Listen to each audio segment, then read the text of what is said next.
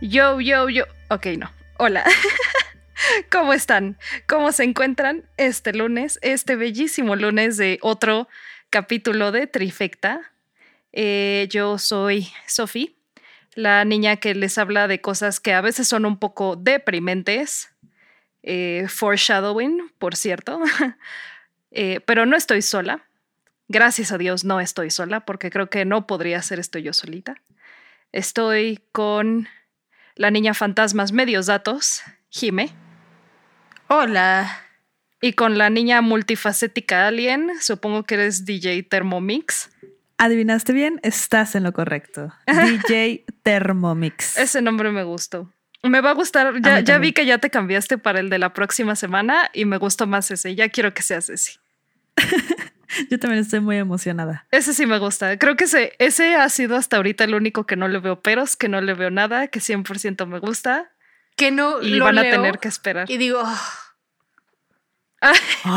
básicamente, básicamente sí. Que no, que no lo leo o no lo escucho y es como de ah, Sí, creo que también el de la siguiente semana es, creo que de mis favoritos. Sí, este también me gustó, Este también, me gustó. iba a decir también DJ Thermomix está entre. 10 de Entre mi top de nombres. Lo veo, lo veo. Este... DJ Thermomix. de sonidero. Chu, chu, chu, chu.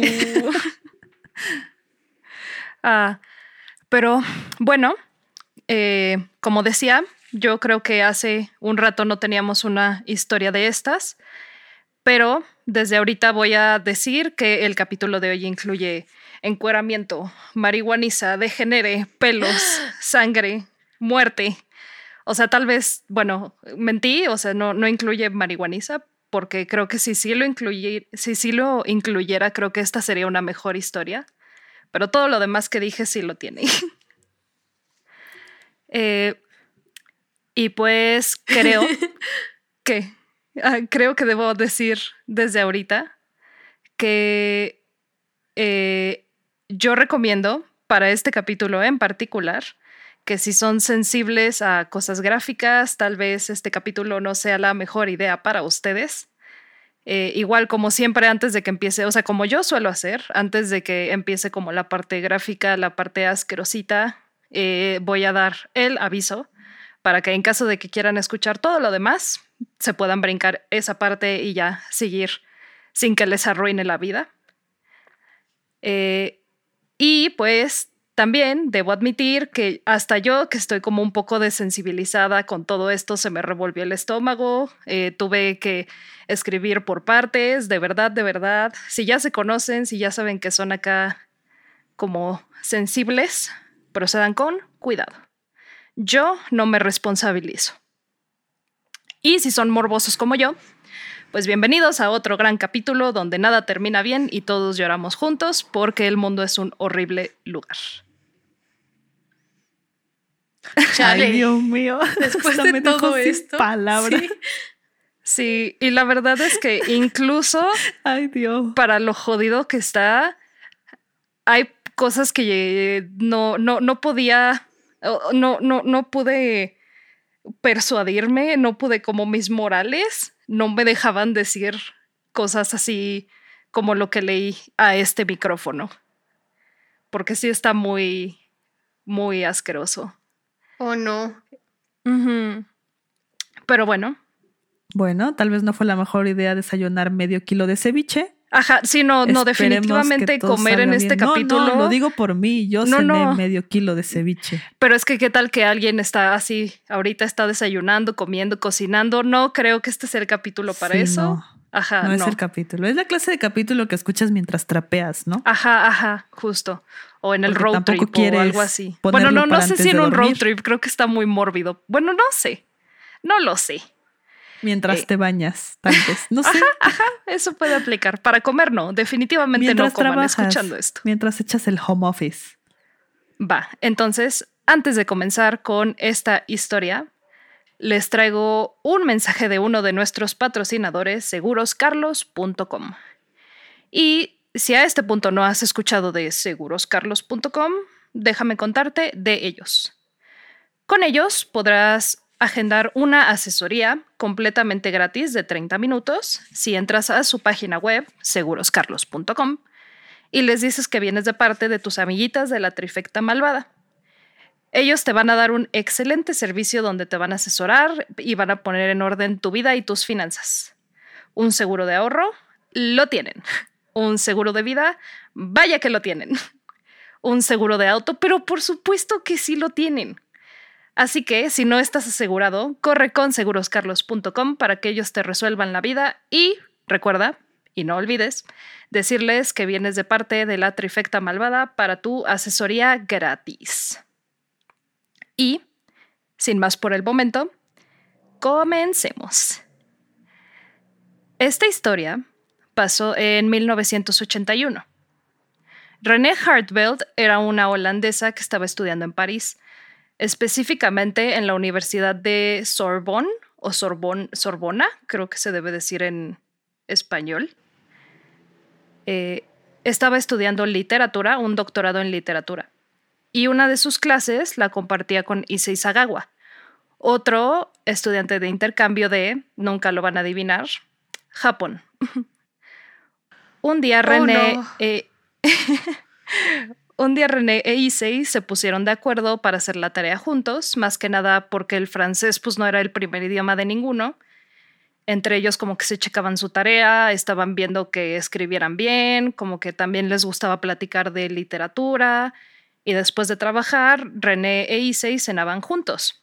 Eventualmente, como que este, esto fue algo que fueron haciendo como con, eh, fue a menudo, eh, se juntaban como para platicar, para cenar, etc. Eh, Issei invitaba a René a su departamento y juntos pues pasaban tiempo, platicaban, cenaban, etc. René, al ser europea, pues era convencionalmente atractiva era alta, rubia, pero también era amable y con 25 años de edad. Y pues Issei, pues él tenía bonitos sentimientos, ¿no? tenía 32, era todo escuálido y debilucho y midiendo un grandioso, exuberante metro 45. ¿Como Benito Juárez? Ajá, ajá más o menos. Básicamente sí. Era un hombre muy, muy pequeño y muy, muy feo. Pero eran buenos amigos y pasaban mucho tiempo juntos. Además de todo, René le estaba dando clases de alemán y disfrutaba de su compañía. Yo supongo que lo encontraba interesante, pues igual y por el intercambio cultural, ¿no? De que venía de Japón y podían platicar de, de cosas. El 13 de junio de 1981, ahí en París, Francia, se descubrieron dos maletas abandonadas en Bois de Boulogne. Bois de Boulogne. No sé. Me gustaría ayudarte con la pronunciación, pero con trabajo y puedo con palabras en español. Y el francés, el francés no. Peor. Bois de Boulogne. Entonces yo asumo Bois de Boulogne. Una es, era una de las áreas verdes como más grandes de París y en, o sea, era como un parque muy grande, tipo Central Park o tipo... ¿Qué, parque hay acá? no, no es Gilitla. ¿Cómo, se llama el, parque que empieza con X? Xochitla. ¿Sí, no? ¿No conocen Xochitla? ¿Cuál? Ah, sí, sí, sí. No, yo no. El que no, nunca has ido a andar en bicicleta. No, no. Así vas muy feliz dando venderme la idea. Ah, pues mira, agarras, un rentas una bicicleta. Tengo una gran idea. Vamos y rentamos una de esas bicicletas de cuatro. y ahí vamos. Invitamos a producción para que, para que seamos cuatro. Obviamente. obviamente. Ay, qué dije cuatro. Pues sí. Se me hace un buen plan para que lo pues. conozcan. A mí me llevaron muchas veces. Yo también he ido un buen de veces, pero demasiadas. Pero bueno, básicamente es como una, un parque muy grande y en, el parque pues había como un laguito, ¿no? Y estas maletas estaban como ahí por el laguito y adentro se encontraba el cuerpo de René Hartbelt descuartizado. Durante la autopsia se descubrió que al cuerpo le faltaban alrededor de 7 kilos de masa muscular y piel. La cosa aquí es que el día que aparecieron las maletas en ese parque, una pareja que pasaba por ahí vieron una muy pequeña figura, pequeña acá como de yo le calculo un metro cuarenta y cinco, cargando esas, ajá, ahí de, de, ojo de buen cubero yo diría metro cuarenta y cinco, eh, cargando esas dos maletas y dejándolas a la orilla del lago. Cuatro días más tarde fue arrestado en su departamento por la policía francesa Isagagua. Y aquí es donde yo me imagino como el ruido acá de que se para el cassette así de y dice, sí, ese soy yo. Isagagua. Te preguntarás cómo es que terminé en esta situación. Bueno, pues no se lo pregunten más porque en este momento aquí yo les traigo la historia de exactamente cómo terminó este hombre en esta situación y qué es lo que pasó después. Regresemos la cinta y empecemos por el principio. Ah, perdón. Ya se fue. eh, Issei Sagawa nació en 1949 en Kobe, Japón. Y sí, eh, terminó en Francia y como terminó en Francia, yo creo que ya se imaginan que era de una familia de riquillos. Su padre, Akira Sagawa, era un hombre de negocios y trabajaba como presidente de una empresa japonesa que se llama Kurita Water. Al momento de su nacimiento, Sagawa pues, fue prematuro y se dice que era tan pequeño que cabía en la palma de la mano de su papá al nacer, o sea, era chiquitito. Bueno, no, no sé si mi mano es muy buena referencia porque yo tengo una mano muy pequeña, pero... Yo pues también tengo una mano, muy pequeña. Ajá, o sea, creo que nuestras manos no es buena referencia, tal vez como el doble de nuestras manos. ¿Ubicas? El doble de nuestra palma. Se supone que la mano es una medida en arte. Así como de la, tu ¿Ah, mano tiene que medir cierta proporción con ciertas partes de tu cuerpo. Ajá, exacto. lo de mi mano, ajá, mi mano no queda con ninguna parte que si de mi tu mano es más grande que tu cara, tienes cáncer. nunca, ¿Cuántos no lo están intentando No me acuerdo qué partes, creo que son así del pie o algo así, no me acuerdo. O del antebrazo. Nunca me las ah, aprendí porque pues para tiene que ser de el tamaño de tu antebrazo. Ah, sí, tu pie, ajá, ajá. Pero era algo así con la mano. O sea, igual no aplica tampoco con mi pie porque mi pie también es muy pequeño a comparación del resto de mi cuerpo. Eres un humano amorfo. Sí. Eres un humano estilizado. un fenómeno. Estilizado. Si la niña termo me viera en la calle, me diría que soy un alien disfrazado. ¿Y no eres? Yo creo que sí. Ojalá. Pero bueno. Entonces, era muy pequeño. Entonces, tan pequeño era un hombre muy, el tamaño de una mano perfecta, perfectamente normal. Ajá. Ajá, de una mano normal, no de nuestras pequeñas manos de mujer. Eh, pero bueno. Eh, pues al nacer prematuro se le desarrollaron algunas condiciones tempranas por las cuales tuvo que tener tratamiento y las que honestamente, si hubiera nacido en una familia no tan adinerada, yo creo que no hubiera sobrevivido esto. O bueno, tal vez sí en Japón, porque pues Japón tiene como muy buen servicio público de salud, pero igual y en Estados Unidos o en México, igual y no la contaba, sino era como muy de una familia rica.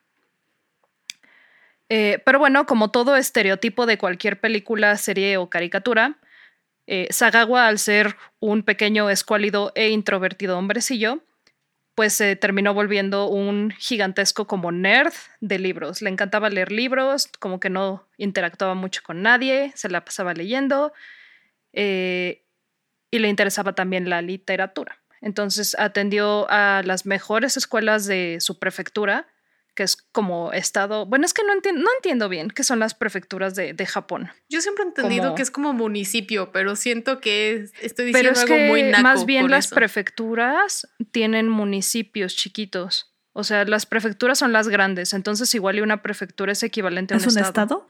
Ajá. Ajá. Tal vez sí. Una alcaldía. Ajá. Me gusta supongo, lo dijo con tanto muy bien que es una alcaldía, alcaldía, pero supongo que sí. Digamos que sí. es que es como si él fuera de la alcaldía Miguel Hidalgo, pero su colonia es la Verónica Ansúrez. ¿Sí me sigues? Ajá. Ajá. Mm. No, más pues, bien creo que sí es como una es otra que es otro conjunto y la más grande es la alcaldía, pero no tan grande como para decir que es eh, CDMX. Igual y sí. No lo sé. Igual y municipio. No, no tengo idea. Eh, pero bueno, fue como a las mejores escuelas que tenía disponibles a una corta, a una módica distancia de su casa. y sus padres lo apoyaban en su amor a la literatura pero nada bueno dura para siempre. Y en este caso, pues no fueron sus papás ni su situación económica lo que cambió, sino el mismo Issei. Porque se volvió un, como, le, como me gusta decir a mí, un completo y total degenerado. y pues esto comenzó en la primaria, sorprendentemente. Básicamente, eh, él, se encontraba fascinado, o bueno, él dice que se encontraba fascinado por las piernas de uno de sus compañeros de clase. Y no me refiero que era un degenerado por su curiosidad homolatiente, más bien sino la proyección que él tenía en las piernas de su compañero, porque Issei decía, como era tan pequeño y tan enclenque, pues nunca tuvo como buenas piernas de persona funcional, entonces veía piernas completamente normales y a él se le hacían acá como piernón, ¿no? Acá así de uff. Yo no, no creo que haya tenido nada de mágico y especial, pero el primer pensamiento que tuvo cuando vio, cuando veía piernas completamente normales, es que, y cito, se veían no, dijo deliciosas. La frase. Lo dije que se veían deliciosas, básicamente. Bueno, a menos que sean las piernas de Chayanne, no veo por qué. es que eran piernas normales. si, eran piernas literal como de su compañerito ahí de la escuela, yo creo que eran pues, cualquier pinche pierna, ¿no? Sobre todo de un niño. o sea, los niños tienen piernas bien escuálidas. O sea, el niño de primaria. Exacto. Pero imagínate, él, prematuro y todo jodidito, tenía incluso piernas mucho menos, mucho más escuálidas que las de un niño de primaria normal. Como de pollito. Entonces ahí sí era un pervertido.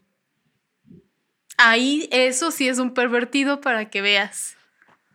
Estás Usando lo correcto, la frase es un pervertido. Ese sí es, ajá, ahí sí aplica. excelente. O sea, no excelente por él, pero excelente. Ajá, sí, no, excelente de que aplica. Exacto. Pero bueno, esta fue la primera y por un momento la única instancia como de este tipo de comportamiento, hasta que llegó a secundaria y comenzó a consumir contenido de mujeres occidentales. Su favorita era Grace Kelly y como de tanto estar como consumiendo imágenes y cosas de Grace Kelly, eventualmente en su cabeza la imagen de mujeres altas, bonitas y rubias fue lo que desencadenó ciertas urgencias. Eh, él tenía el deseo de comer carne de este tipo de mujeres. No necesariamente, creo que debo aclarar, e, es, que es una distinción muy importante, creo yo. No de matarlas, nada, o de comérselas todas, no, no, él nada más quería comerse la carne de una mujer, así, nada más, no la quería, nada más, obviamente distinción importante, ¿no? Creo ¿Sabías que sí hay como una subcultura en internet donde en la dark web donde puedes contactarte con un caníbal y decirle como, oye, yo te vendo mi parte de cuerpo. El caníbal te dice, ah, jalo, así no es ilegal porque es consensuado. O sea, no es ilegal si te atrapan, si es ilegal. consensuado. Supongo. O sea, consensuado estaría, pues ya. Todo, es más de lo que puedo decir por este hombre. honestamente. claramente. Pero se me hace muy curioso que sí hay como un mercado. Sí. Es que ya sabes lo que dicen, para cada roto hay un descosido, como dice el dicho. Ay, no, qué horror. Imagínate cortarte carne. ¿Cómo vives? O sea, te cortas un pedazo y luego, ¿qué? Pues te puedes cortar una extremidad. hay personas, también hay como una enfermedad que hace que sientas que necesitas estar discapacitado. Ah, sí, que les estorban los. Ajá. Que se imaginan extremidades, ¿no? Sin alguna extremidad, sin manos. Que es como, como el Phantom Limp, pero al revés, ¿no? Ajá. Básica. Ajá. ¿Que sienten demasiado algo? Ajá, exacto. Exacto, exacto. Que sientes oh, demasiado, o sea, por ejemplo, como que sientes demasiado tu pie y no puedes vivir y no te puedes concentrar porque sientes ahí tu pie y literal se lo terminan amputando. Y dicen que después de eso ya... Ajá. Y que después de eso ya santo remedio. Se les arregla la vida. Ok. Aquí es donde digo what the funk.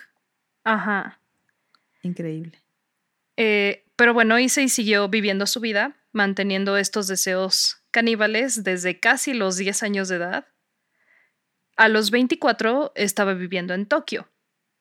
Y un día estaba caminando por la calle cuando cerca de él pasó una mujer alemana que era alta, delgada y rubia. A Sagawa se le hizo muy fácil comenzar a seguirla hasta su departamento, el cual resultó ser el mismo complejo de departamento donde vivía su abuela. Por lo cual, pues le resultó como bastante fácil ganar acceso al departamento diciendo que iba a ir a verla a, a ella. Regresó un día diferente y se metió al departamento de la mujer alemana. Y quiero decir que seguro se metió porque la morra no cerró su puerta. Porque esto eran como los ochentas, seguro en Japón. O sea, sí en Estados Unidos y así no cerraban la puerta, en Japón menos. No, y además he escuchado de varios que los europeos que son confiados. Mm, sí. Que son bien Yo he oído que los alemanes no cierran la puerta. Con seguro, pues. Porque dicen, pero ¿para qué la cierras con seguro? O sea, ¿quién se atrevería a entrar a algo que no es ah. suyo? Y entonces, pues llegan a Latinoamérica. Y, oh, pues, ser alemán. Bienvenidos a Latinoamérica. Sí, ya sé. Oh, primer mundo. Es que de hecho hay una chica que cuenta eso. Este. ¿En Nick De que su. ¿Eh? ¿En Nick Knock? No, en Twitter, en un ah. hilo. De una chica que era su. O sea, viven como me parece, en un co-living o algo así, pero o sea, en la puerta de enfrente de ella. O sea, hay muchas puertas y en la de enfrente hay una alemana. Y pues que ella estaba espantada porque la alemana no cerraba la puerta con seguro ni con llave y le decía, bro, ¿por qué no la cierras? Y la morra de, pero pues, ¿para qué? ¿Quién se metería en algo que no es suyo? Ay, no, morra. Entonces, eso me impactó. Eso sí fue un shock cultural para mí. Este momento educativo para que cierren su puerta. Siempre cierren su maldita puerta. Gracias a Dios. Continuamos. Eh, entró al departamento de la mujer alemana y cuando él entró ella se encontraba pues dormida en su cama. Y él, él ya sabía perfecto a lo que iba y lo que quería pues, era un pedazo de su carne, ¿no? Para probar. El plan que él tenía acá en su cabeza era que le iba a golpear con una sombrilla para noquearla, o sea, como darle acá un en la mollera para noquearla, tomar un cuchillo de la cocina y rebanarle un pedazo de sus pompas para probar. Y, oye, espera, espera, antes de que sigas, nada más para poner en perspectiva, ¿cuántos años dices que tenía en ese entonces? 24. Ok. Es que no sé por qué yo me seguí con la idea de que seguía en secundaria. No, no, 24, 24. Hasta eso, hasta eso no, no fue problemático en su, más que pensar que las piernas de su compañero eran deliciosas, no, no tuvo más comportamiento problemático. Ok. Eh, pero bueno, él se acercó a la cama de la mujer, como que puso sus rodillas como para subirse. Y fue en este momento cuando hizo como presión en la cama que se hundió y despertó a la mujer. Entonces ella se despertó, gritó y lo empujó tirándolo al piso, porque pues era un pinche cabroncito ahí todo debilucho, entonces nada más lo mandó a chingar a su madre y ya. Bien. Ajá. La policía japonesa lo arrestó y le dieron un cargo por intento de violación, no dijo nada sobre los verdaderos planes que tenía para la mujer, o sea, nada más se quedó ahí, como, como no realmente no pasó nada, lo dejaron así en intento de violación. Y pues recuerdan como este güey tiene esa cara de papá riquillo. Bueno, pues esto va a ser un tema recurrente en esta historia porque para este caso el papá le ofreció dinero de compensación a la mujer para que retirara los cargos, lo cual hizo. Entonces, de intento de violación pasó a absolutamente nada. No puede ser. Pues no me sorprende, pero ¿cómo? Pues es que sí eran muy ricos, eran muy muy ricos, entonces quién sabe cuánto le ofreció. O sea, puede que haya sido mucho, puede que no haya sido tanto. La verdad ahí sí, quién sabe. Santos caracoles. Ajá. Y esta experiencia lo único que le enseñó a Sagawa es que los sueños se hacen realidad más fácil de lo que crees. Porque estuvo a nada de cumplir su fantasía con una mujer acá random que eligió de la calle y a su parecer, si podía repetirlo en un escenario más controlado con una mujer que no se escapara, por fin podría lograrlo. Y lo que su papá aprendió de esta experiencia fue absolutamente pinches nada. Porque si tu hijo ataca a mujeres de apariencia europea occidental, pues lo ideal como padre es, dices así como de, ah, la verga, no, pues no, ¿qué pedo con mi hijo? Lo tengo que estar cuidando porque esto no lo llevas con un profesional. Ajá, así de, oye, ¿todo bien? ¿Qué, ¿Qué está pasando? Necesitamos un experto. Ajá. Puedes hacer eso o lo puedes mandar a Francia, donde abundan las mujeres europeas occidentales, lejos de ti, lejos de tu cuidado, donde no está así en tu vista. Donde no va a ser tu problema. Ajá, exactamente. Además, cabe mencionar que pues a los 32 años de edad, a este güey pues sus papás le seguían pagando todo, eh, le pagaron su doctorado, su viaje a Francia, su estadía en Francia, acá vuelo todo incluido. Y pues la educación en una, en una de las mejores universidades de París. Y honestamente se antoja, ¿no? Sí. O sea, a mí también me gustaría. tener 32 años y que me paguen todo. Ajá, o sea, si no estuviera como la parte de que está, ajá, y deforme. Ajá. Ah, sí, también. Pues sí, así sentiría más celos, pues. Sí. Pero bueno. Ah, lo mandaron a París. Y pues obviamente una vez que llegó por todos lados había mujeres rubias, altas, convencionalmente atractivas, etcétera, etcétera pero como es común en las universidades, eh, los franceses se juntaban con los franceses y los de intercambio se juntaban con los de intercambio. Entonces, por esta razón, Sagawa como que realmente no lograba entablar una relación con una, con una mujer de su preferencia, digámosle, de esa manera. Sus intenciones y el plan que había formado eh, seguían bastantes presentes y como pues literal no, no se podía acercar a ninguna mujer francesa, eh, como no podía entablar una, una relación orgánica con una mujer, hizo lo que un hombre en esta situación haría, contratar trabajadoras sexuales. Por supuesto. Entonces, por supuesto. qué, más podía hacer? ¿Qué más podía hacer? Ser un, ser un. Seguro era bien pinches raro. O sea, ¿podía ser un humano decente? No, imposible. Hablar con mujeres, ¿para qué?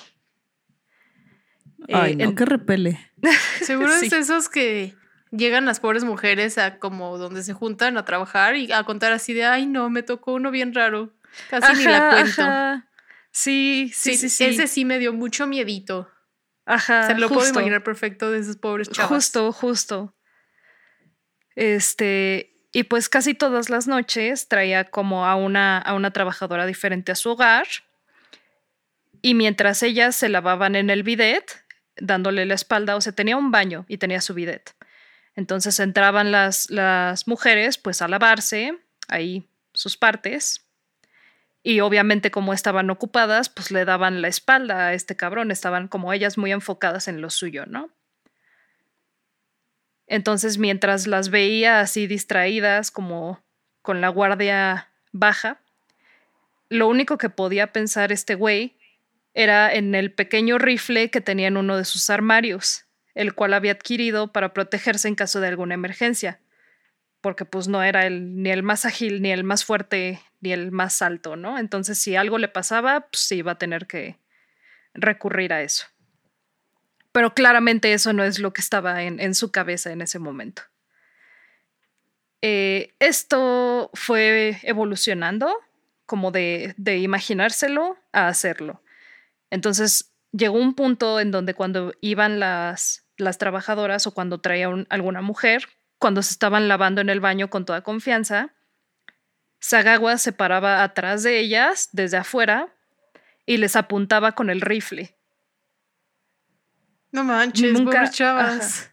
No, pero la cosa aquí es que nunca jaló el gatillo y las morras nunca se dieron cuenta. O sea, nada más estaban ahí en lo suyo, el güey tenían al cabrón ahí todo creepy atrás apuntándoles literalmente con un arma cargada. ¿Y nadie veía eso?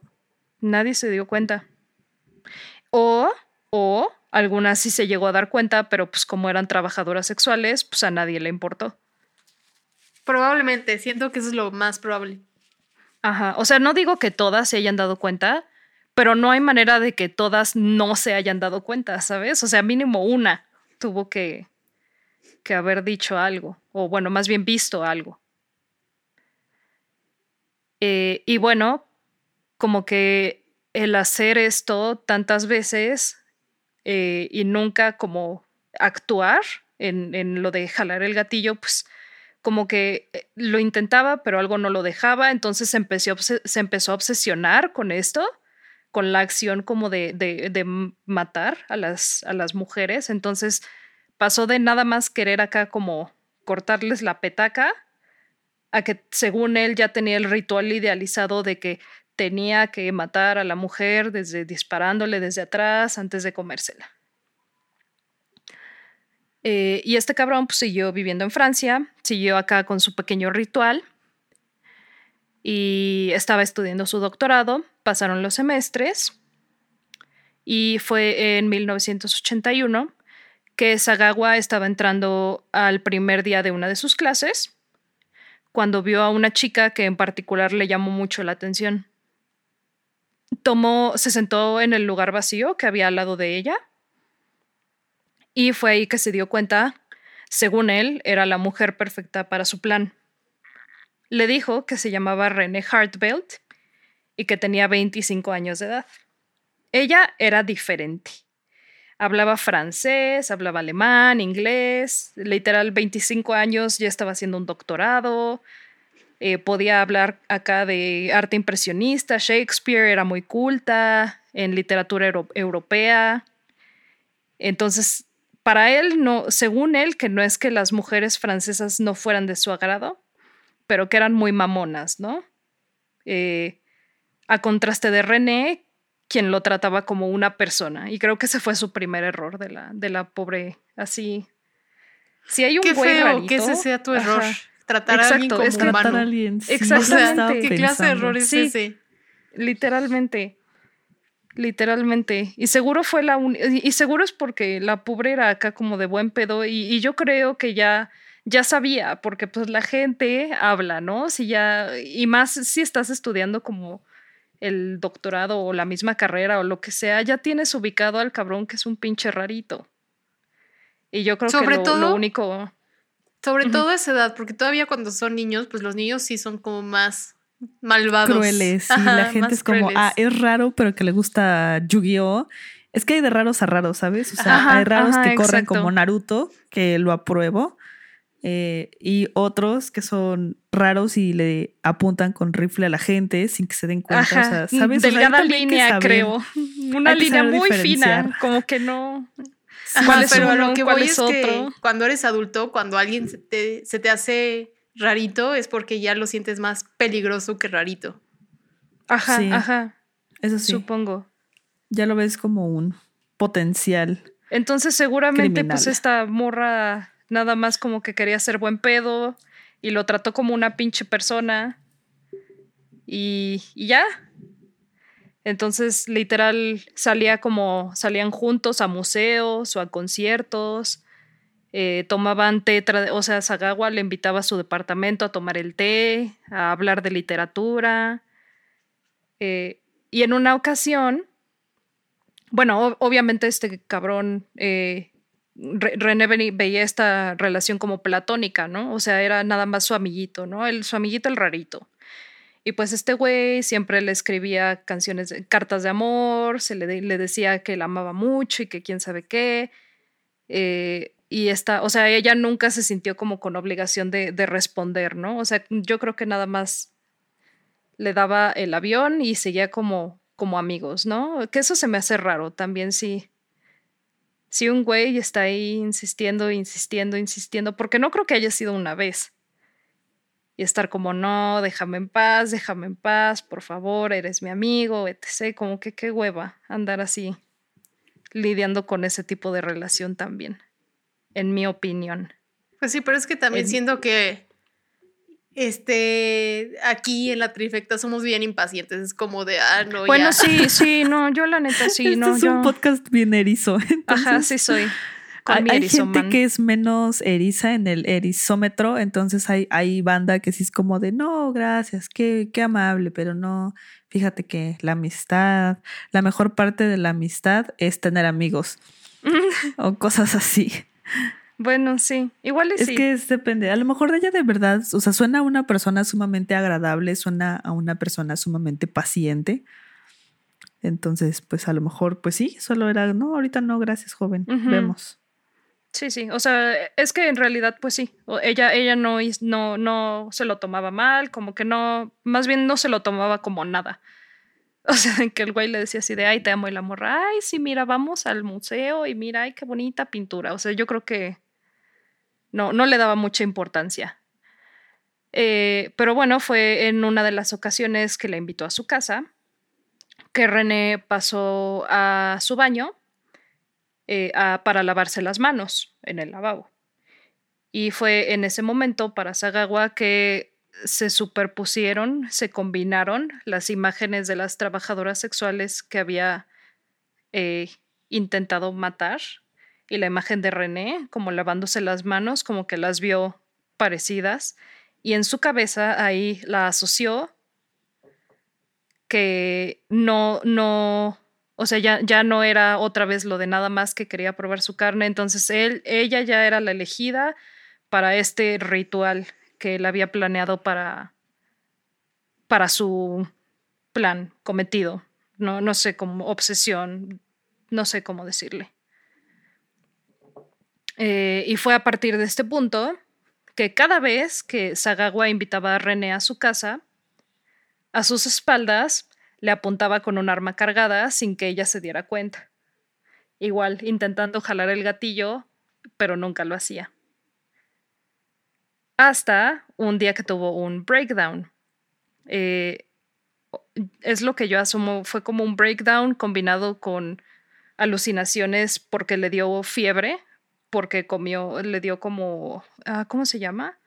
Cuando comes mariscos malos. ¿Se intoxicó? Ajá, ajá, se intoxicó. ¿Le dio salmonela? No, no fue salmonela. O bueno, no sé, igual y sí. No sé. El punto es que le dio fiebre y tuvo como alucinaciones. Y fue en este momento donde se encontraba 100% lúcido que decidió que ya tenía que hacerlo. Ahí en medio del breakdown, con la alucinación de fiebre, dijo como, ok, ya, tengo que hacerlo. Eh, y según él, esta, esta como pensamiento vino porque según él, si se moría ese mismo día, o sea, si se moría al día siguiente o algo así, iba a morir sin realizar sus sueños, ¿no? Eh, al día siguiente, Sagawa invitó a René a su casa, como ya era costumbre. Eh, le dijo que uno de sus profesores le había dejado una tarea de un poeta alemán y que Sagawa quería que eh, René le recitara el poema para grabarlo y, usarlo para su tarea, que pues realmente no era algo como fuera de lo normal, porque pues como dije, se apoyaban entre ellos para sus tareas. Entonces René aceptó y fue a la casa de Sagawa para leer y grabar el poema. René se sentó en el cuarto de té que había en el departamento y con la grabadora empezó a leer el poema. Sagawa, como ya era de costumbre, se paró detrás de ella apuntándole con un arma sin que se diera cuenta. Tiró del gatillo y el arma se trabó. No disparó.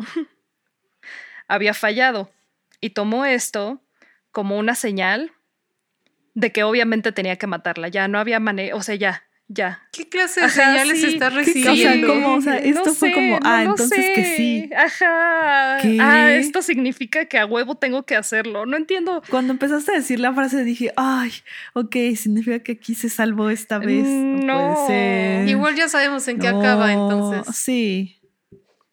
Sí. Ok. Eh, entonces la invitó, o sea, ese día, esa noche mm, la, la dejó porque pues el arma no, no servía. Y al ser un pinche güey enclenque de 1.45 y la morra al ser una diosa empoderada de 1.80, pues ¿quién iba a ganar? ¿Quién iba a ganar? Ustedes díganme. Creo que yo estoy muy segura. Eh, pero bueno, la invitó dos días más tarde al tomar el té. Se sentaron juntos y Sagawa dice que puso un poco de whisky en el té de René para que estuviera un poco más distraída. O sea, como para. O sea, la, la, la palabra era.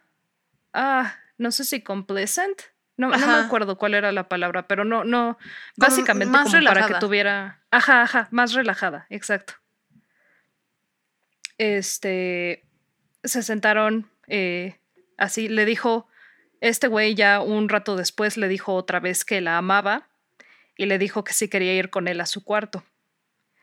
René, como literal cada pinche vez que este güey volvía a hacer un avance de estos, le dijo así como, ay, no, no, gracias, joven, ahorita no, joven, gracias.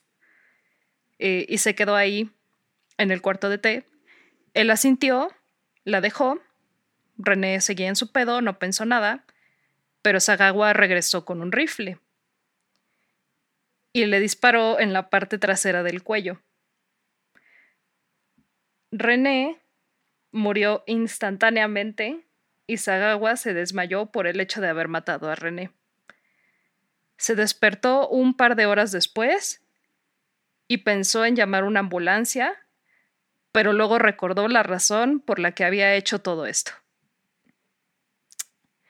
Y pues este es el momento, como se lo imaginan, eh, es el momento asquerosito y si tú eres propenso a cosas que escuchas que te den asco, eh, créeme, lo que voy a contar aquí da asco. Así que tú acá pícale al botoncito acá de brincar como, ¿qué será? Como unas 8, 10 veces, yo creo, a lo mucho.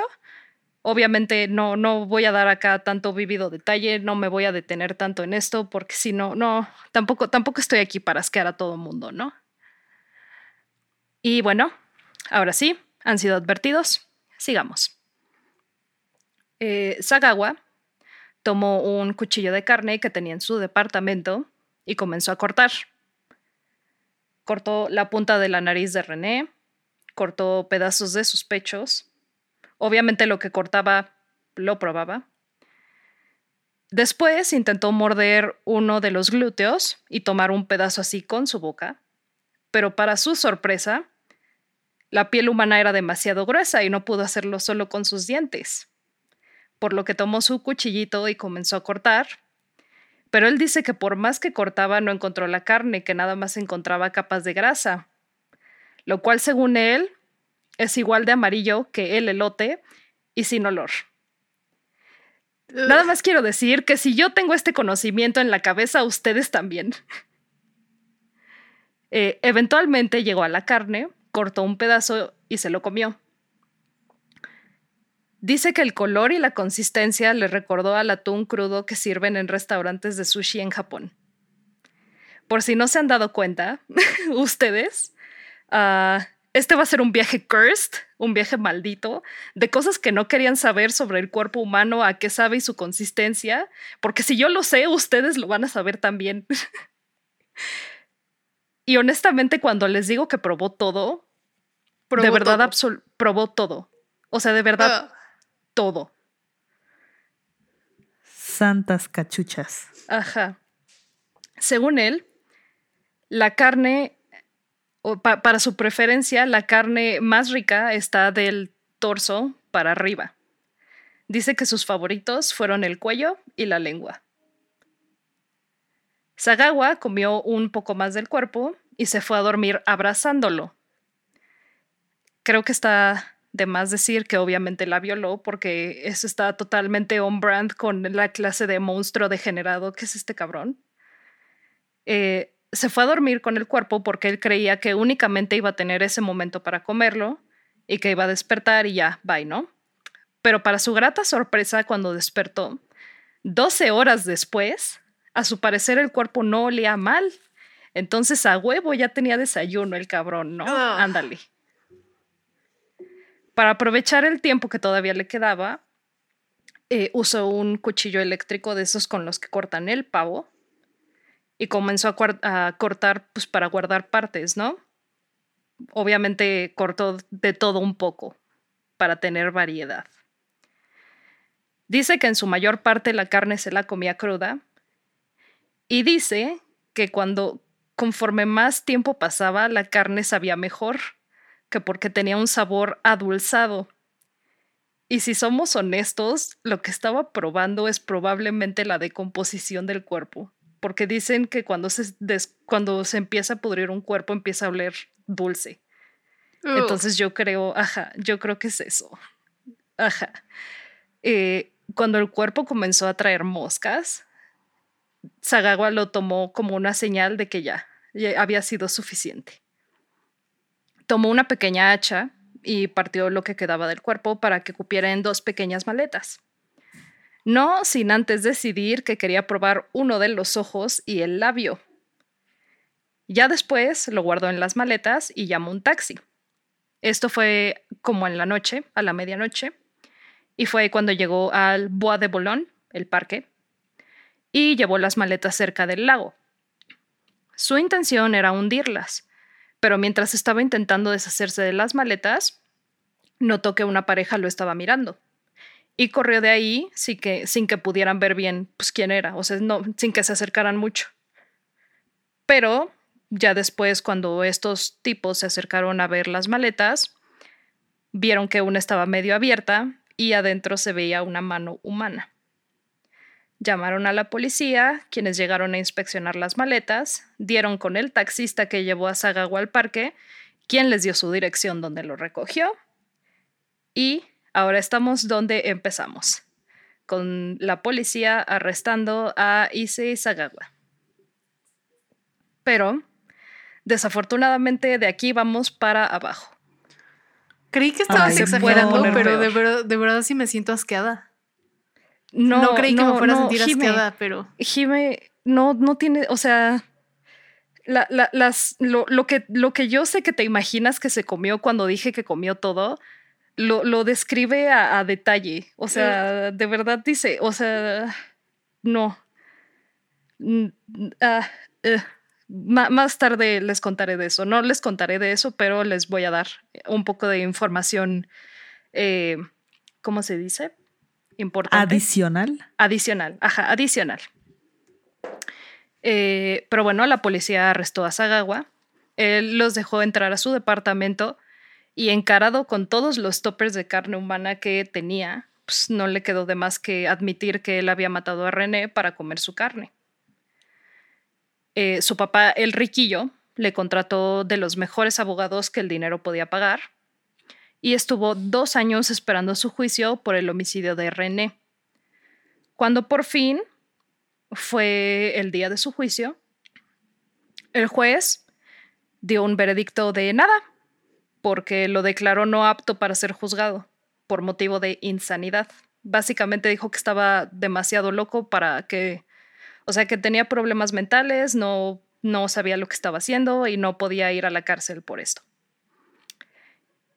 Y si quieren saber qué fue lo que hizo que el juez diera eh, esta, tomara esta decisión, fue la cantidad de detalle que Sagawa dio en el recuento de los hechos sobre el cuerpo de René y su experiencia al comerlo. O sea, lo recontó con tanto detalle y como tan vivido que el juez dijo que tenía que estar loco para, para contarlo así, básicamente. O sea, pues sí, claramente sí estaba, pero aún así. O sea, sí, creo que todos lo vimos desde el inicio. Pero, pero es diferente. Porque, por ejemplo, eh, no apto para juicio por motivo de insanidad es tipo un Richard Chase, que el cabrón creía que su sangre se iba a convertir en polvo. O sea, realmente hasta cierto punto este, ese güey pues no tenía control sobre lo que estaba haciendo. Una, una cosa que es muy clara en el sistema judicial es este...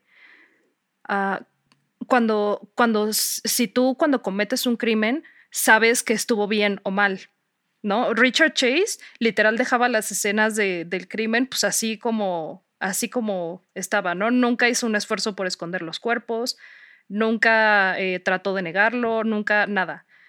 Este cabrón fue a esconder el cuerpo, trató de deshacerse de él. Eso indica que está lo suficientemente lúcido para saber que lo que hizo está mal. Y eso en sí ya es motivo suficiente para eh, un juicio, o sea, para poder darle una condena. y eso es lo que no, y eso es lo que no pasó. Pero ahí se me hace que también hubo un tema de soborno, ¿no? ¿Tú crees? Puede ser, puede ser. ¿Tú crees? El papá, tenía mucho, mucho ¿crees que haya dado dinero? Exactamente. No se puede saber, no hay manera de saberlo. No tengo pruebas, tampoco dudas. Eh, pero bueno, al final a Isisagawa lo condenaron a ser hospedado en el asilo Paul Girard, Paul Girard Paul Girard para pacientes inestables. Lo intentaste. Ajá. Eh, durante su estancia en esta institución, recibió la visita de un autor japonés, Inuhiko Yomota, con quien colaboró para llevar al mundo un libro que detalla acá en full a todo color su experiencia comiendo el cadáver de René. Y esto le dio, por alguna razón, estatus de celebridad en Japón, Pasó en esta institución francesa un año, cuando su papá negoció para transferir a Sagawa, usando como razonamiento la popularidad que tenía en Japón y sus vínculos con esa... ¿cómo, se dice? Bueno, los vínculos que, tenía, básicamente. Eh, y logró que lo cambiaran a una institución mental en Japón, donde estuvo un año más y después fue liberado a la sociedad. No puede ser. ¿Por qué? ¿Por qué? Exactamente, pero ¿por qué? Se podrán estar preguntando, pero ¿por sí, me pregunto por qué. Bueno, el sistema judicial internacional es una gran cosa. Primero que nada, eh, en Tokio lo examinaron algunos psiquiatras y dijeron que no estaba loco, que era un asesino motivado por depravación sexual. Mm, shocker, ¿no? O sea, e, es lo que yo digo, no, no estaba, o sea, estaba loco, pero no loco. Eh, estaba loco como Ted Bundy, que sabía que estaba matando mujeres, no estaba loco como Richard Chase, que nada más está como literal, viven en otra realidad y no saben qué están haciendo. Ok. Entonces, ya no existe razón de insanidad para la falta de juicio, ¿no? Ya es una persona cuerda, apto para un juicio. Eh, nada más hay un pero, un gran pero, y en este caso, Francia, en Francia, ya estaba resuelto este caso, porque no se pudo dar un veredicto por razón de insanidad. Los cargos se anularon. Lo transfirieron a Tokio, ¿verdad? Ajá. En Tokio no hay extradición. Exactamente. Espera, la razón por la que no hay extradición es porque estos cargos se anularon y cuando se estaba haciendo la investigación, eh, bueno, más bien se, hizo, se hizo la investigación, todo, se sellaron los expedientes y en ningún momento cuando se hizo la transferencia de facilidades de, instituciones se le dieron estos documentos a la policía japonesa. Entonces realmente no, tienen no, no tenían material legal para, para armar un caso contra este güey. Y pues, o sea, no, no es que cuando lo liberaran, pues las autoridades japonesas pudieran decir así de, ay, no, ya pásamelos. No, esto, eso se tenía que hacer al momento de, de su transferencia y no se hizo. Y es por esto que Sagawa no podía estar detenido legalmente en la institución psiquiátrica, o sea, no, no en contra de su voluntad. Y es por eso que cuando se sintió acá pleno y que estaba vibrando alto, decidió que ya era su momento de salir al mundo. Y esto no acaba aquí. Por supuesto que no. ¿Por qué acabaría ahí? Y si todo esto no fuera suficiente, les dije, este, este cabrón tenía estatus de, de, celebridad en Japón, ¿no? Apareció en incontables programas de televisión acá como estilo Sabadazo y hoy, pero de Japón. Y en estos programas lo entrevistaban y contaba una y otra y otra vez en gran detalle todo lo que le había hecho a René y a su cuerpo. Lo contrataron para una película porno donde se recreó el crimen. O sea, no digo que es snuff, obviamente, no, no es snuff, pero la idea era la misma. O sea, era una mujer europea y llegaba a Sagawa y le pegaba por atrás. No lo vi, ¿ok? No lo quiero, quiero declarar esto, quiero aclararlo. Yo no vi esta cosa. Es lo que, lo que encontré de información. Pero bueno, se supone que la noqueaba, entre comillas, hacía su acá y luego salía Sagawa con un cuchillo y un tenedor haciéndole así como partiendo, entre comillas, la, la carne de la señorita y comiéndoselo. Escribió cuatro novelas, cuatro libros. Uno en específico detallaba así en vívido detalle, acá no dejaba nada a la imaginación de qué se comió, cómo se lo comió, qué pensó de cómo sabía, su sensación en la boca mientras lo masticaba. O sea, de verdad no, no, no dejó absolutamente nada a interpretación. Y eso no, o sea, todo eso, todo, o sea, lo de las entrevistas, lo de los libros y eso, ¿no cuenta como eh, confesión? Es que no se podía porque ya era un caso, o sea, mm, ¿cómo, explicarlo? Eh, digamos que eh, vas caminando no sé, por el zócalo y te atropellan, ¿no? Pero es un, el güey te dice, o sea, le dices al güey, ay, no, cabrón, a ver, págame 50 mil pesos aquí y no te demando. Y te los paga. Entonces tú ya no puedes, eh, como ya le dijiste eso, ya no puedes eh, tomar acción legal contra él. Básicamente pasó algo así porque al, como dijeron que no era apto para tener un juicio, pues básicamente los cargos se, tiraron porque pues ya no podía, ya no podía proceder. Entiendo. Entonces, eso es en Francia. Y al momento de que los cargos ya no procedieron, se declaró como un caso cerrado. Y como ya era un caso cerrado, las autoridades japonesas ya no tenían como eh, base para pedir los expedientes para un nuevo caso de este cabrón. O sea, no, no había nada que hacer. Mal para todos lados. Ajá, exactamente. Ya veo. Este. ah, ah sí, el libro, por cierto, se volvió un bestseller en Japón. No puede ser. En entrevistas, eh, este güey ha dicho que quiere espera morir pronto. Eh, esto fue hace años, cabe mencionar. El hombre sigue vivo, muy vivo y muy libre también pero que la única manera en la que él quiere morir es si lo mata una mujer europea occidental, porque eso es lo que él cree que se merece, o también aceptará morir ahogado en saliva de mujer. No puede ser. Los Rolling Stones le escribieron una canción que se llama Too Much Blood, mucha sangre, demasiada sangre, eh, y lo invitaron a escribir una columna de crítica de comida en una revista japonesa. Eh, Vice, eh, no, sé, es como uno de noticias, C-V-I-C-E, Vice. ah, sí, ajá. Tiene dos entrevistas con Issei Sagawa, una escrita en un tiempo de lectura de 15 minutos más o menos y una entrevista documental como de 30 minutos. Eh, adicionalmente, dos directores franceses contactaron a Sagawa para grabar un documental de él para reflexionar sobre el significado del deseo caníbal. No sé por qué. Eh, eso se les hizo una buena idea. Cine, arte, wow, mira este significado. Vamos a grabar.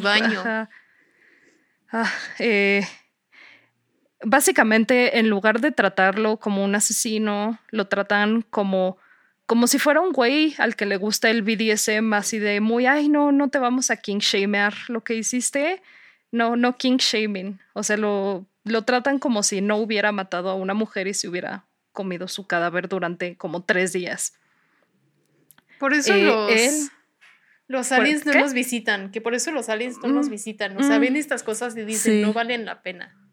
Básicamente. Estoy de acuerdo. Oye, ¿y la familia de la chica no puede, no puede, porque digo, el, el men sigue vivo, no puede reabrir el caso? No, porque ya no hay caso. O sea, si te atropellan, este se cerró y ya y tú ya lo dijiste, ya dijiste que está bien, literal el cabrón le puede decir a tu mamá así de, "Ay, atropella a tu hija, jaja, la atropellé, jijiji, jajaja."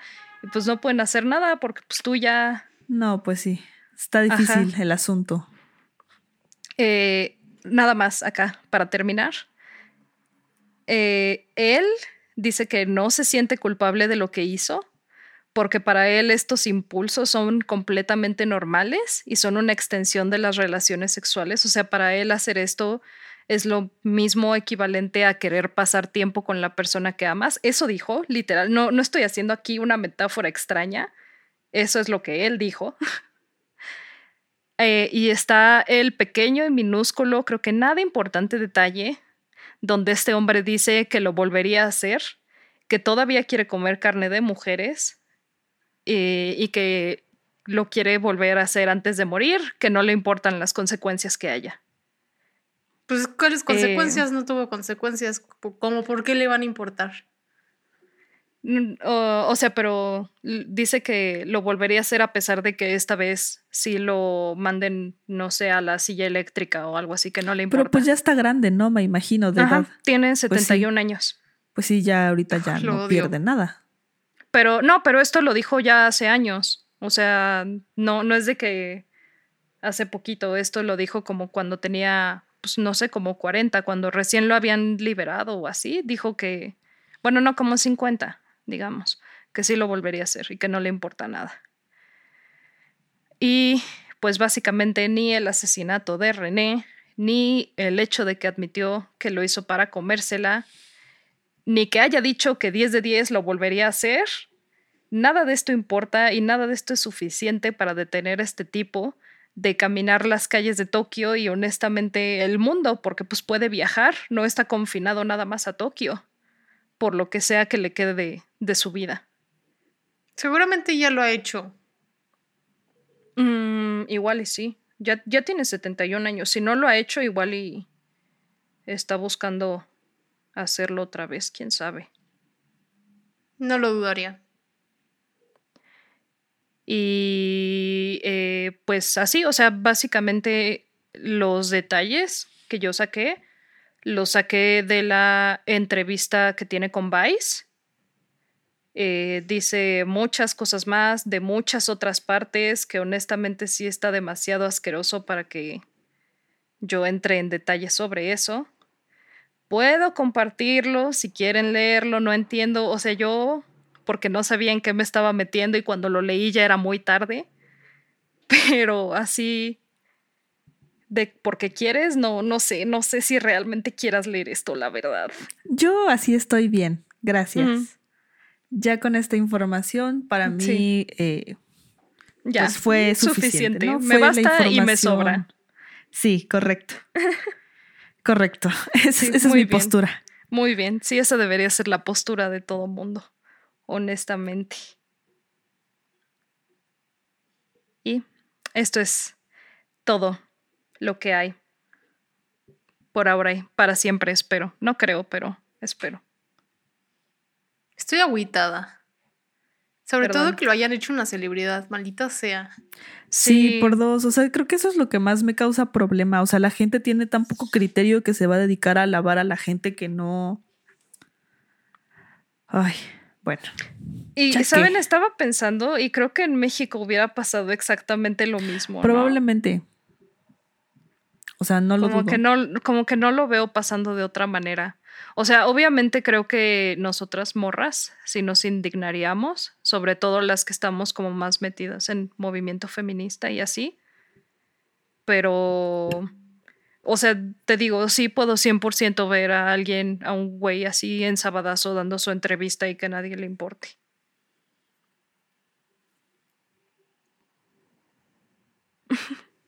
Si hay un buen de. y ahora estamos en la hora del silencio. Sí. Un minuto de silencio. Siempre, siempre hago lo mismo, maldita sea. Es que no es un tema muy feliz. No, no tengo temas muy felices, lo siento. No, pero lo que iba a decir es que hay un buen de. ¿Cómo se llama? Shooters. ¿Cómo se llaman? Los que. Ajá, los que. Disparan. ¿Cómo se llaman? Disparador. No, no disparador. Disparador criminal, precador. shooters, así como school shooters y los que. Ah, pues sí, eh, de los de tiroteos. de los de tiroteos, ¿no? Ah, tiroteos. Ándale, sí. Tiroteo, esa es la palabra que estaba buscando. Hay un buen de tiro de personas que han hecho tiroteos que tienen clubs de fans. Ah, todo, todo, todo. Si, si ha matado a una mujer, 100% tiene club de fans y que son mujeres, además de todo. Se me hace estúpido. O sea, de que, pues literal, un buen de los cabrones que arrestan, después de que los arrestan, se terminan casando con una de sus fans desde la cárcel. y no entiendo, no, no me, me, supera, me supera como. ¿Eso no pasó con Ted Bundy?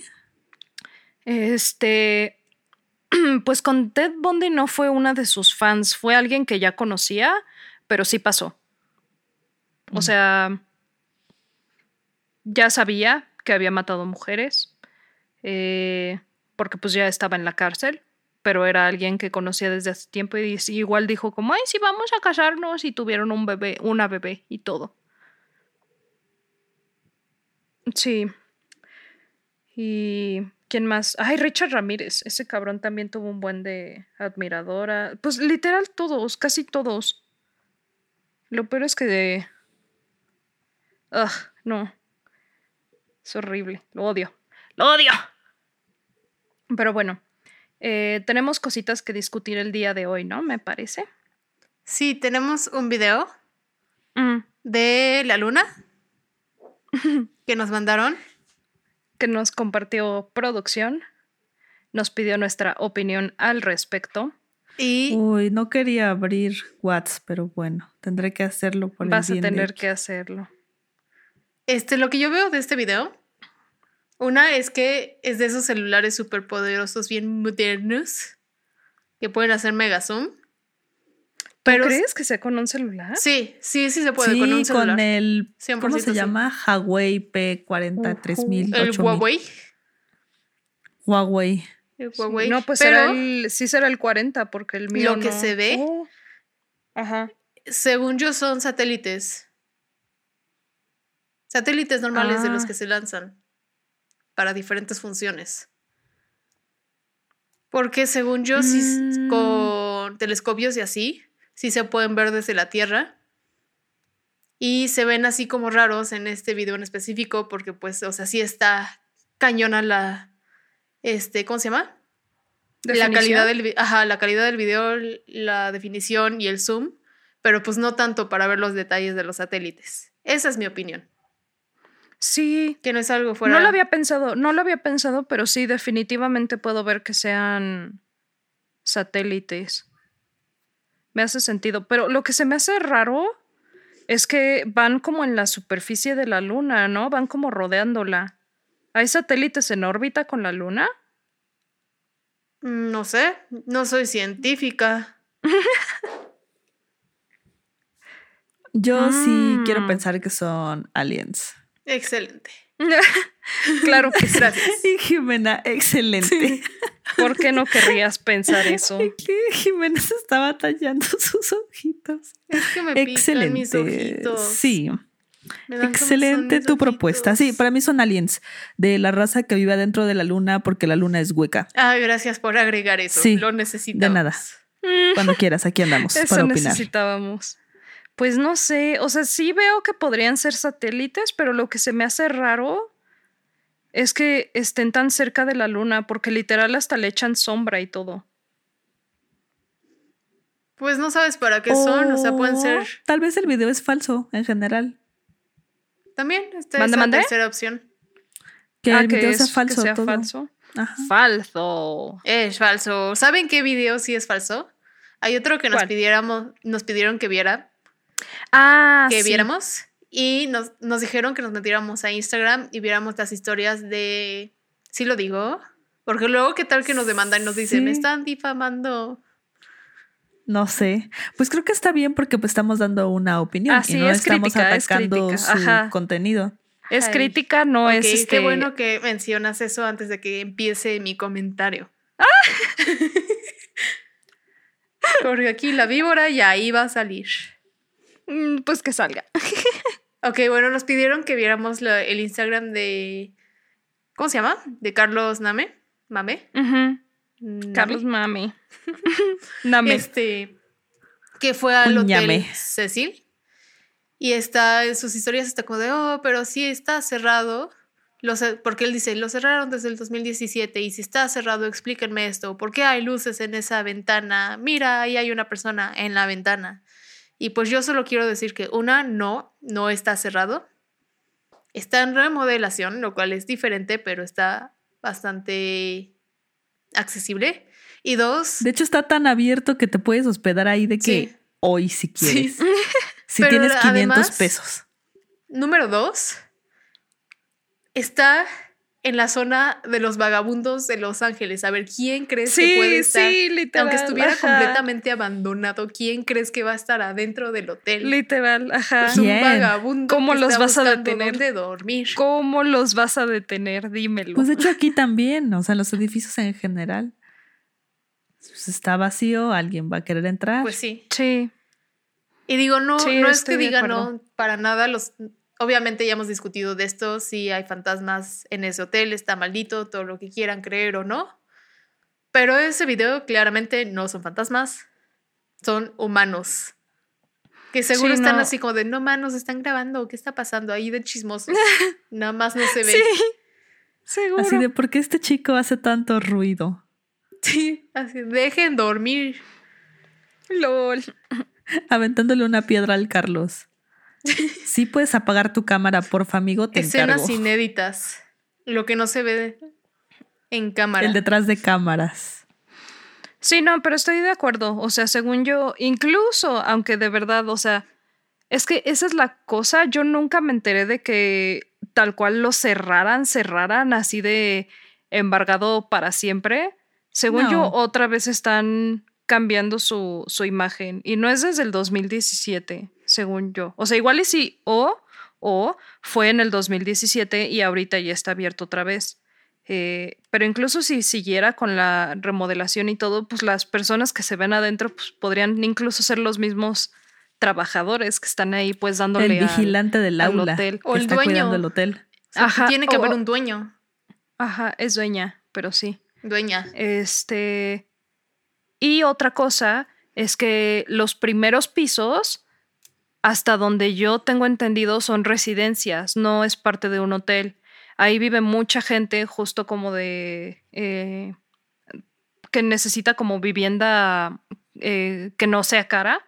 Entonces, como al hotel no le estaba yendo tan bien y alrededor tenían pues mucha gente que necesitaba como un lugar barato donde vivir, los, creo que los primeros tres pisos los hicieron de viviendas eh, para residentes pues permanentes, básicamente. Y aunque estuvieran remodelando la parte del hotel, yo no creo que hubieran desalojado a toda la gente que está viviendo ahí. Se, me hace una estupidez. Sí, no, no les conviene. Se me hace que el Carlos ni siquiera se tomó la molestia de investigar bien sobre el hotel para andarle jugando Probablemente no. fantasmagórico asunto, ¿no? Eh, me, acuerdo que los primeros, si, nunca han visto los videos de Carlos Name, eh, creo que así es su arroba en Instagram, o creo que nada más así pueden buscar Carlos Name. Este, y me acuerdo que cuando yo los veía, los primeros, pues como que sí decía así de, ah, ¿será? ¿No será? ¿Fantasma? ¿No fantasma? Pero luego me acuerdo que fueron como empezando más y luego según que le robaron a su perro y luego que encontró a su perro muerto, pero ah, no era su perro porque su perro llegó después y, y lo empezó como a meter más y más y más cosas y ahí fue cuando dije como no, esto no. Esto no es, es que quiso mantener la trama interesante, pero es como cuando las novelas las alargan demasiado, que pierdes el interés y que dices como, ay, esto ya sobraba, siento que eso le pasó. O sea, lo estaba haciendo muy bien. Su contenido era interesante, o sea, era entretenido porque te entretenías como que viendo ahí el misterio, pero ya le quiso meter demasiado misterio y terminó haciendo ahí un revoltijo que pues, obviamente como que lo, hizo muy, muy de película, como que seguían pasando cosas y cosas. Desde el fantasma ahí con la sábana dices, ok, se acabó el presupuesto de los efectos especiales. Y, o sea, como que hay cosas que yo sí veo que se podrían hacer como con efectos convencionales de eh, amarrar algo con un hilito y jalarlo. O, tener como ahí un crew que esté grabando o haciendo cosas. O sea, no, a mí, como, como la mayoría de las cosas pasan fuera de cámara, o sea, nada más desde que está así y dice, oh, escuché cómo se rompió algo y va grabando así y ya está el cuarto todo desmamado. Pues sí, ajá. O sea, de que. De que si te contrata a ti, tú lo podrías hacer. Ajá, ajá, exacto. así de, güey, a lo yo también. deberíamos ofrecer el servicio. Ajá, o sea, yo también puedo hacer mi cuarto un pinche chiquero y decir así de, no, es que, oigan, estoy escuchando algo y llegar y pues está todo mi pinche cuarto tirado y yo así de, ah, ah, no más, no más. Son los duendes. Ajá. Entonces, no, ahí, ahí me perdió. Como experiencia de entretenimiento está bien, como información 100% real, no fake. Como medio de investigación paranormal, no, tan tanto. Sí. y creo que eso es todo. ¿Eso es todo? Eso es todo. Esas son todas las opiniones que tengo. Está bien. igual las mías. Bueno. Bueno, no, no realmente, eh, pero las otras pues no. No las quieres pues decir al aire. Pues no. Está bien. Eh, bueno, muchas gracias por sintonizar otro capítulo. Una disculpa de antemano si los agüité. Pero pues así es la vida. ¿Qué te, yo no me invento nada, esto sí pasó y, hay que estar conscientes de que estas cosas pasan. Está jodido, pero así es. Eh, espero tengan un bonito día, bonita noche, bonita tarde, bonito momento en el que sea que estén escuchando esto.